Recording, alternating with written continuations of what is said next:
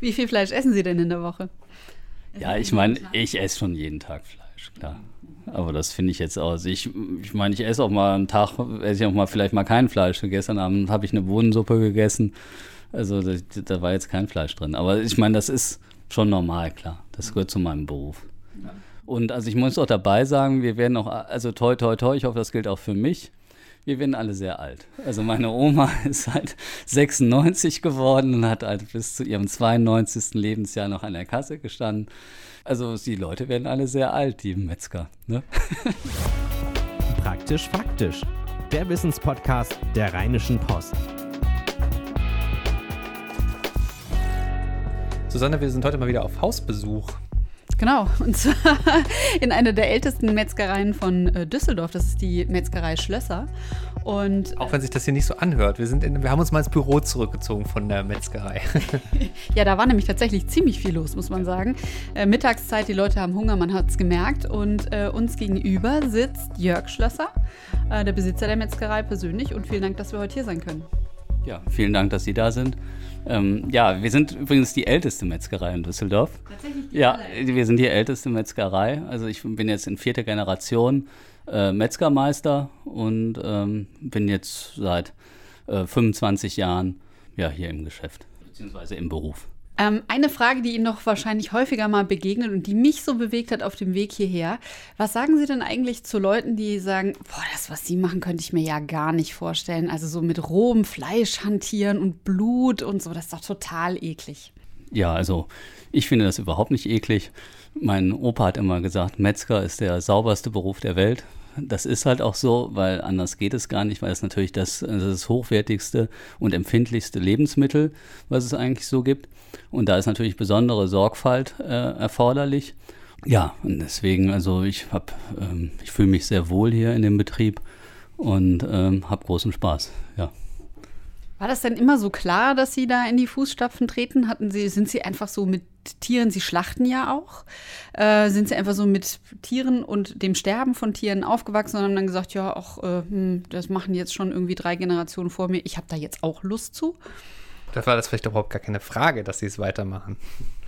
Doch, es war natürlich eine Frage. Also ich habe ähm, Abitur gemacht und ähm, ja, habe natürlich dann schon überlegt, ähm, soll ich jetzt ähm, vielleicht was studieren? Also wie meine Schwester hat was studiert, meine bei mir, bei uns in der Familie, ganzen Onkels und so, die haben halt alle studiert. Mein Vater hat halt auch den Betrieb weitergemacht. Und ähm, ja, für mich war das dann aber eigentlich keine Frage, weil ich mir das sehr gut vorstellen konnte, halt eben auch, dass man selbstständig ist, dass man selber entscheiden kann, was man machen möchte und großen Einfluss hat auf seine ähm, Tätigkeit. Wenn Sie so reden, dann habe ich den Eindruck, Sie sind, Sie sind so gar nicht, äh, entsprechend so gar nicht dem Bild, das man von einem Metzger hat. Die sind, äh, man stellt sich die eher so roh vor, mit einer deftigen Sprache, vielleicht ein bisschen macho-mäßig, der knallharte Typ, der auch an der Schlachtbank steht. Sie sind so gar nicht so. Ist das alles Unfug?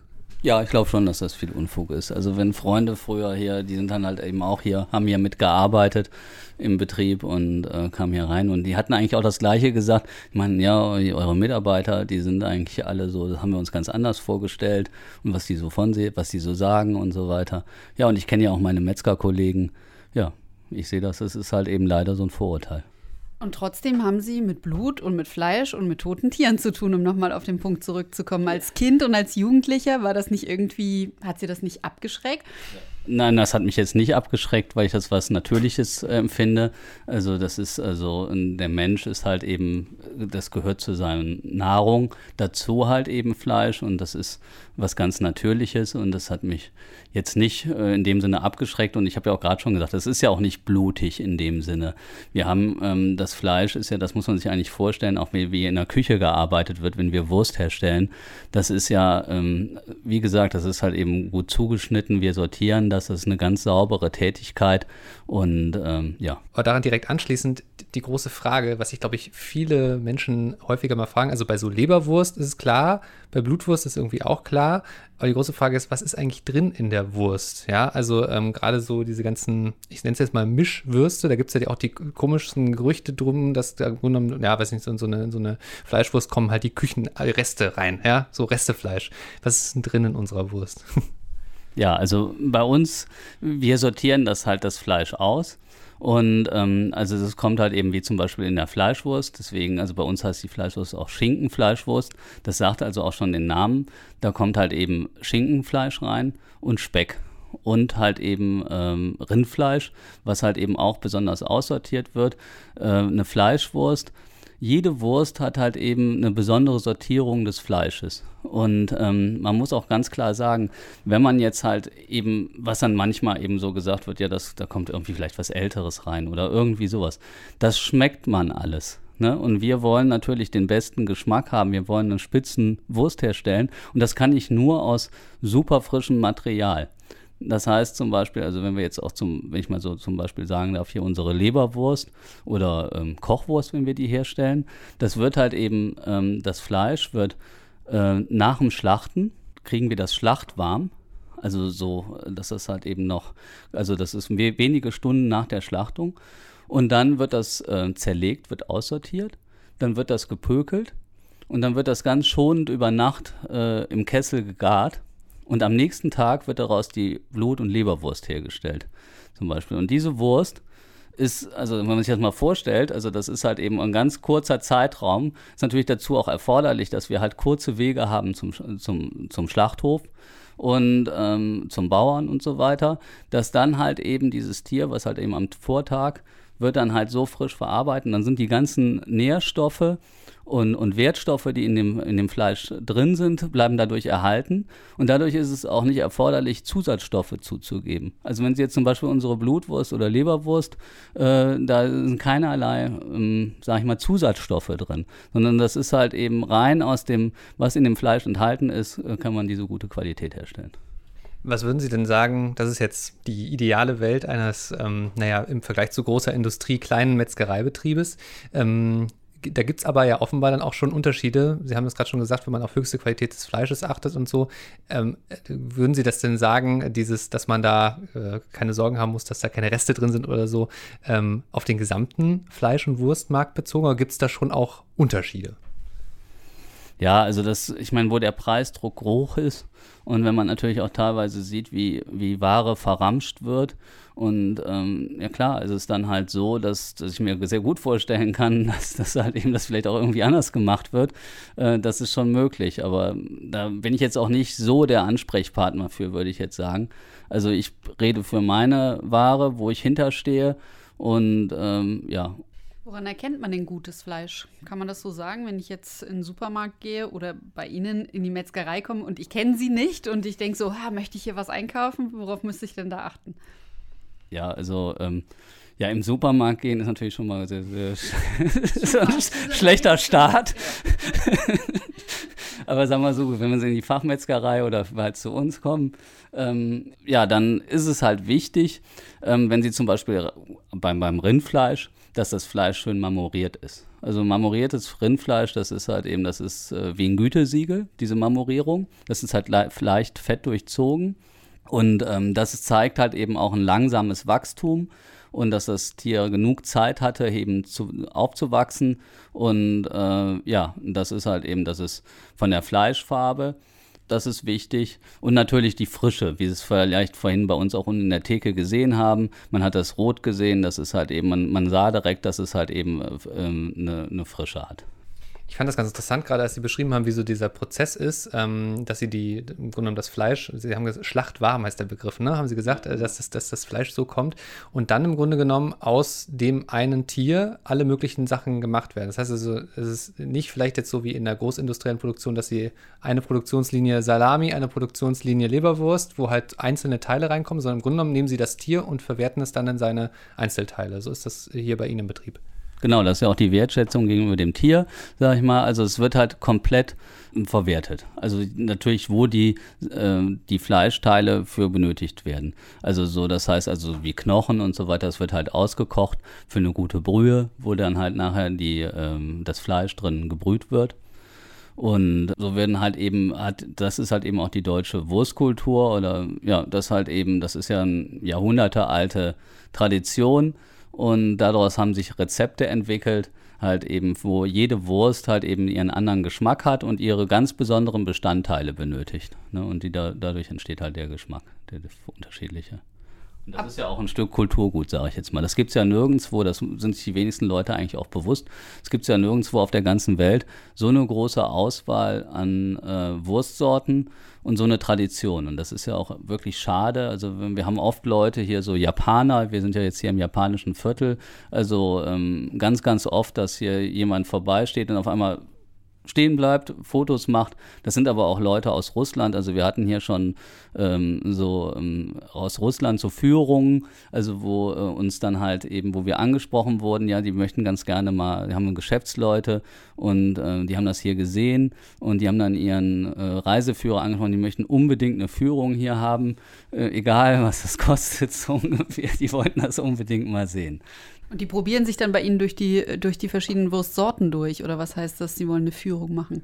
Ja, die, die, haben sich dann halt hinten den Betrieb angeguckt, haben halt den Laden sich angeguckt und haben natürlich dann auch probiert und haben sich die Sachen erklären lassen, die einzelnen Wurstsorten und wie das hergestellt wird und, und so weiter. Weil es halt eben da nicht so eine Auswahl an wie hier gibt, äh, wie es, wie es hier äh, so eine große Auswahl an Wurst gibt. Wir haben einen interessanten Trend so gerade in der Gesellschaft. Ähm, wenn es irgendwie um Fleischkonsum geht, ähm, dann äh, spielt aus meiner Sicht immer häufiger so das Thema, ähm, ja, letztlich ein bewusster Konsum von Fleisch äh, die Rolle. Also, dass man drauf schaut, wo kommt das Fleisch denn her, was kaufe ich denn ähm, genau. Ähm, gleichzeitig äh, gibt es so Trends äh, von Menschen, die gar kein Fleisch mehr essen, äh, vielleicht sogar vegan leben. Andere Zahlen zeigen dann aber auch, ja, der Fleischkonsum nimmt immer mehr zu, also die Deutschen essen immer mehr Fleisch. Und dann noch eine weitere Zahl, die es auch nicht unbedingt einfacher macht äh, für die ganze Gleichung, ähm, dass äh, vier von fünf Metzgereien seit den 60ern in NRW äh, zugemacht haben. All das in dieser, also Handwerksmetzgereien, kleine Metzgereien. All das ist eine ziemlich große Gemengelage und ähm, wir haben beide versucht, im Vorgespräch, Susanne und ich, uns einen Reim auf all das zu machen. Ähm, aber wie blicken Sie auf all diese Entwicklungen? Ja, jetzt sage ich mal so von der Zukunft, dass, wir, dass es halt immer weniger Metzgereien gibt. Das liegt, glaube ich, also eine Sache ist also so den Beruf äh, auszuführen. Das ist halt wie bei vielen Handwerksberufen, ist halt eben viel Leidenschaft erforderlich. Man muss schon Spaß an dem, an dem Beruf haben und auch bereit sein, halt eben, ja, da mehr zu arbeiten, sage ich mal, als vielleicht das so normal üblich ist. Vor allen Dingen, wenn man halt eben, also wenn man das jetzt halt selbstständig betreibt. Und das ist, glaube ich, halt eben auch ein großes Problem halt mit den Metzgereien, dass es halt weniger Metzgereien gibt, ähm, weil ähm, ja, dann ist die halt eben die nachfolgende Generation, ähm, die suchen sich dann halt irgendwie einen anderen Beruf und sagen, ja, wir haben erlebt, wie ihre Eltern halt, wie viel die da in dem Laden immer gearbeitet haben und so. Und ähm, das ist, glaube ich, eher das, das große Problem. Also wir könnten noch mehrere Filialen aufmachen, das wäre gar kein Problem. Äh, ne? Es ist halt eben, wir haben eigentlich nur das Problem, dass wir das natürlich dann halt eben, wie Sie es unten halt auch gesehen haben, diese ganze Ordnung, Frische, das ist das empfind sehr äußerst empfindliche Lebensmittel.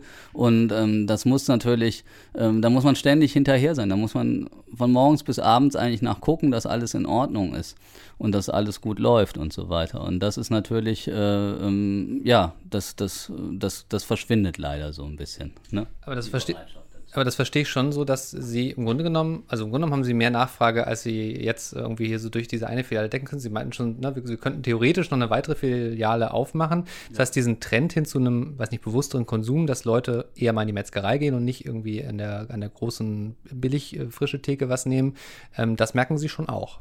Ja, das merken wir. Ja, also wir haben also die ganzen Jahre ähm, haben wir halt eben, seitdem ich mich, also ich, wir hatten immer Zuwächse jedes Jahr eigentlich. Also das ist so, äh, das ist, hält auch Gott sei Dank noch an. Ähm, und ähm, ja, sehe das eigentlich so. Also jetzt für mich persönlich ganz positiv. Wir haben halt eben das Problem, äh, Mitarbeiter, wieder äh, neue Mitarbeiter zu finden. Das ist halt eigentlich unser Hauptproblem, der Nachwuchs. Wir haben jetzt allerdings einen Auszubildenden gehabt, was sehr erfreulich ist. Der ist bester Auszubildender im Fleischerhandwerk von Nordrhein-Westfalen geworden. Also und ist jetzt in der deutschen Ja,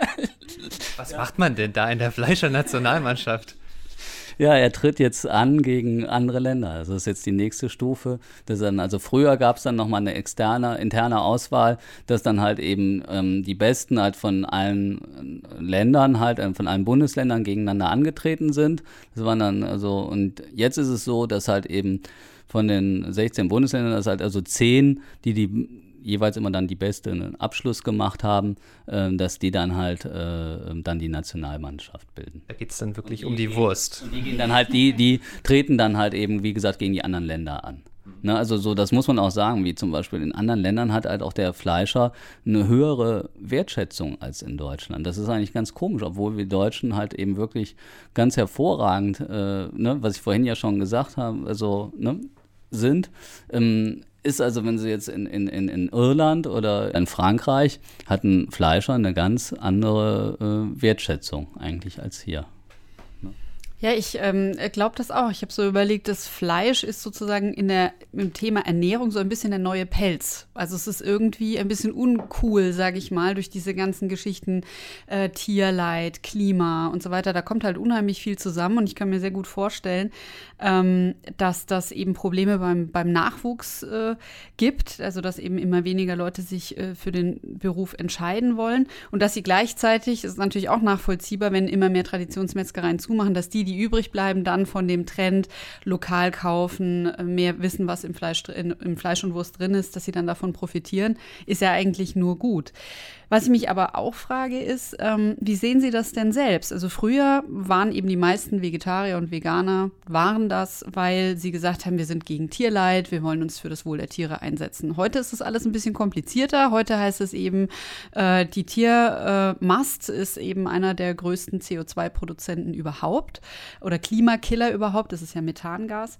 Ähm, wenn jemand Ihnen da sagt, ähm, also Sie ruinieren gerade unser Klima, wegen Ihnen haben wir dauernd schlechtes Wetter. haben wir ständig Starkregen und Stürme. Was sagen Sie denn dann? Also das ist natürlich immer so mit dem Maß. Ne? Also das ist halt eben, wenn wir alle mit ähm, Geländewagen durch die Gegend fahren, also mittlerweile gibt es ja Geländeautos mit 500, 600 PS, irgendwie fröhlich dann ein äh, paar Fernreisen im Jahr unternehmen und, und, und dann ist das und so ist es halt natürlich genauso, ähm, sag ich mal, das ist, das wird halt eben, jetzt bei Ihrer Frage kam mir das ein bisschen zu kurz. Also ich denke, das sind eigentlich die wirklichen Probleme und ich denke, es ist halt auch zum Beispiel ein Problem mit dem globalen Handel, dass jetzt halt eben zum Beispiel Fleisch aus USA, Australien, Japan und was weiß ich, wo das überall hergeholt wird. Also das ist für mich, finde ich persönlich, ist der totale Irrsinn. Ne? Also sowas ähm, ne, das finde ich, das geht halt nicht. Und das denke ich halt eben, ist halt ein Riesenproblem. Ich äh, sehe es so, ähm, dass halt eben, dass die Landwirtschaft und die Tierhaltung ist also, also ich meine, das hängt ja mit dem Menschsein zusammen, regelrecht schon. Und das halt eben im, im vernünftigen Maß Fleisch und, äh, äh sag ich zum Beispiel auch Wurst zu essen oder Fleischerzeugnisse zu essen, ähm, da sehe ich das überhaupt gar kein Problem, weil das halt eben auch eine Kette ist. Es hat ja auch was mit äh, Landwirtschaft, hat eben auch was mit Landschaftspflege zu tun. Es werden halt Wiesen genutzt, die sonst halt gar nicht nutzbar wären. So ist das ja auch entstanden. Ähm, ich meine, die Tiere, man stellt den Käse daraus, also von den Erzeugnissen von den Tieren, von der Milch wird der Käse hergestellt, Joghurt und so weiter. Anschließend werden halt die Tiere geschlachtet, dann haben halt die Leute Lederwaren und so weiter. Das ist eine ganz natürlicher, wo natürlich das Problem anfängt, ist halt, wie gesagt, wenn, wenn es halt eben so geht, dass es halt eben um die ganze Welt transportiert wird, das sehe ich persönlich so, und halt eben natürlich dieses Übermaß. Ne? Also wenn es ist natürlich, wenn im übermäßigen äh, Maß halt eben, das ist ja wie bei allem so, wenn ich zu viel Bier trinke, zu viel Wein, oder, ne, oder zu viel Schokolade esse, obwohl ich das jetzt nicht auf ein, ein, eine Ebene stellen möchte. Ich möchte nochmal klar sagen, also Fleisch ist ja ein sehr gesundes Lebensmittel und ein wertvolles Lebensmittel und wenn man es nicht isst, also als Vegetarier, muss man ja auch Ausgleichssachen äh, zu sich nehmen, muss man teilweise regelrecht Medikamente nehmen, um halt dieses auszugleichen. Also deswegen finde ich, dass es ein normales, also das ist was Natürliches und man, ich finde, die Leute müssen sich eher mal Gedanken machen, nicht halt eben an ihrem Essen zu überlegen, sondern ich finde es, also ich möchte das jetzt nicht auf andere Sachen schieben. Klar muss man sich über alles Gedanken machen, aber ähm, ich finde doch, die anderen Sachen sind äh, viel größer, wo halt eben Veränderungen anstehen müssten im allgemeinen Konsum und, und Verbrauch. und nicht bei dem, was es eigentlich natürlich ist, was es schon immer gab an den Tieren. Aber mal auf diesen Begriff des Maßes ähm, zu sprechen zu kommen, den finde ich total, total wichtig, auch in dieser ganzen Debatte. Ähm, äh, und im Grunde genommen, also wir sind ja auch absichtlich im Grunde genommen in eine Metzgerei wie Ihre gekommen, weil wir irgendwie hier ja auch erwarten, dass, ähm, ja, Sie, Sie kennen die Bauern, wo das Fleisch herkommt ähm, und all solche Geschichten. Aber beim, beim Stichwort Maß und ja, letztlich auch eine gesunde Nutzung von Landwirtschaftsflächen, ähm, da fällt mir halt sofort so ein, so, ja, aber an vielen Stellen sieht ja ein Tier, das dann vielleicht später in irgendeiner Discountertheke landet, sieht er im Zweifelsfall nicht mal eine echte Wiese in seinem Leben. Ähm, und auch diese ganzen anderen Prozesse, die ja eigentlich total natürlich gewachsen sind, sind ja, also sind aus meiner Sicht an vielen Stellen ad absurdum geführt, einfach weil es so viel ist, was produziert wird. Würden Sie denn allgemein sagen, dass beim Thema ja letztlich Tierkonsum in seiner Gesamtheit wir irgendwie ein bisschen das Maß verloren haben? Ja, es kann sein, dass das halt teilweise über das muss ja jeder für sich selber entscheiden, sage ich jetzt mal. Ne? Also so, das kann sein, dass dann halt manches Maß. Aber ich ernähre mich regelmäßig natürlich von Fleisch und, und äh, Wursterzeugnissen und steht auch zu. ja. Es hat auch sehr lecker ausgesehen ja, und gerochen, genau. das kann ich nicht anders sagen da unten, ja. Wie viel Fleisch essen Sie denn in der Woche? Ja, ich meine, ich esse schon jeden Tag Fleisch, klar. Aber das finde ich jetzt aus. Ich, ich meine, ich esse auch mal einen Tag, esse ich auch mal vielleicht mal kein Fleisch. Gestern Abend habe ich eine Bohnensuppe gegessen. Also da, da, war jetzt kein Fleisch drin. Aber ich meine, das ist schon normal, klar. Das gehört zu meinem Beruf. Und also ich muss auch dabei sagen, wir werden auch, also toi, toi, toi, ich hoffe, das gilt auch für mich. Wir werden alle sehr alt. Also meine Oma ist halt 96 geworden und hat halt bis zu ihrem 92. Lebensjahr noch an der Kasse gestanden. Ja, dann habe ich mal in Wuppertal in der Metzgerei gearbeitet. Der hat auch das Gleiche gesagt. Oder hier auch in Düsseldorf in einer anderen Metzgerei. Und ähm, ja, also die Leute werden alle sehr alt, die Metzger. Ne? Ich glaube, das liegt auch, sie sind einfach ziemlich auf Trab. Als wir sie gerade abgeholt haben, da standen sie noch hinter der Theke und hatten gerade noch irgendwie ein Stück Fleisch in der Hand. Das ist, glaube ich, auch das Thema, ne? wie, viel, wie viel schafft man dann in seinem Beruf die ganze ja, genau. Zeit. Das ist halt wichtig, dass man halt eben so viel isst halt. Und ich meine, ich bin jetzt auch nicht äh, übergewichtig. Ich glaube, das kann man nicht sagen. Und ähm, dass man, ja, das, klar, also dass man halt im richtigen Maß isst, klar. Und auch sich im Verhältnis zur Bewegung. Wenn man sich viel bewegt, dann kann man auch ein bisschen mehr essen. Genau. Das Bild von ihrer 92-jährigen Oma, die noch hinter der Kasse sitzt beim Familienbetrieb in der vierten Generation. Ich finde das ganz wunderbar. Es ist ein schönes Bild, ähm, um damit ähm, unser Gespräch zu beenden. Es ist äh, super, dass wir heute hier sein durften und mal einen Blick hinter die Metzgerstheke werfen konnten. Vielen Dank. Ja, vielen Dank auch. Ja, und wenn ihr jetzt sagt, also das Thema Fleisch, das interessiert uns total, ähm, äh, oder wenn ihr sagt, ähm, ich möchte mich eigentlich überhaupt mehr mit dem Thema Ernährung beschäftigen, ich brauche da noch ein paar Tipps oder ähm, alle anderen Fragen, die euch jetzt durch den Kopf gehen und von denen ihr sagt, der Henning und die Susanne, die finden immer jemanden, der gute Antworten gibt, dann schreibt uns an praktisch faktisch at rheinische-post.de, praktisch faktisch in einem Wort. Und Henning, wir beide sprechen uns wieder nächste Woche. Bis dann. Ciao, ciao. Tschüss. Keine Lust auf die nächste Folge zu warten? Neue Themen gibt's rund um die Uhr auf rp-online.de.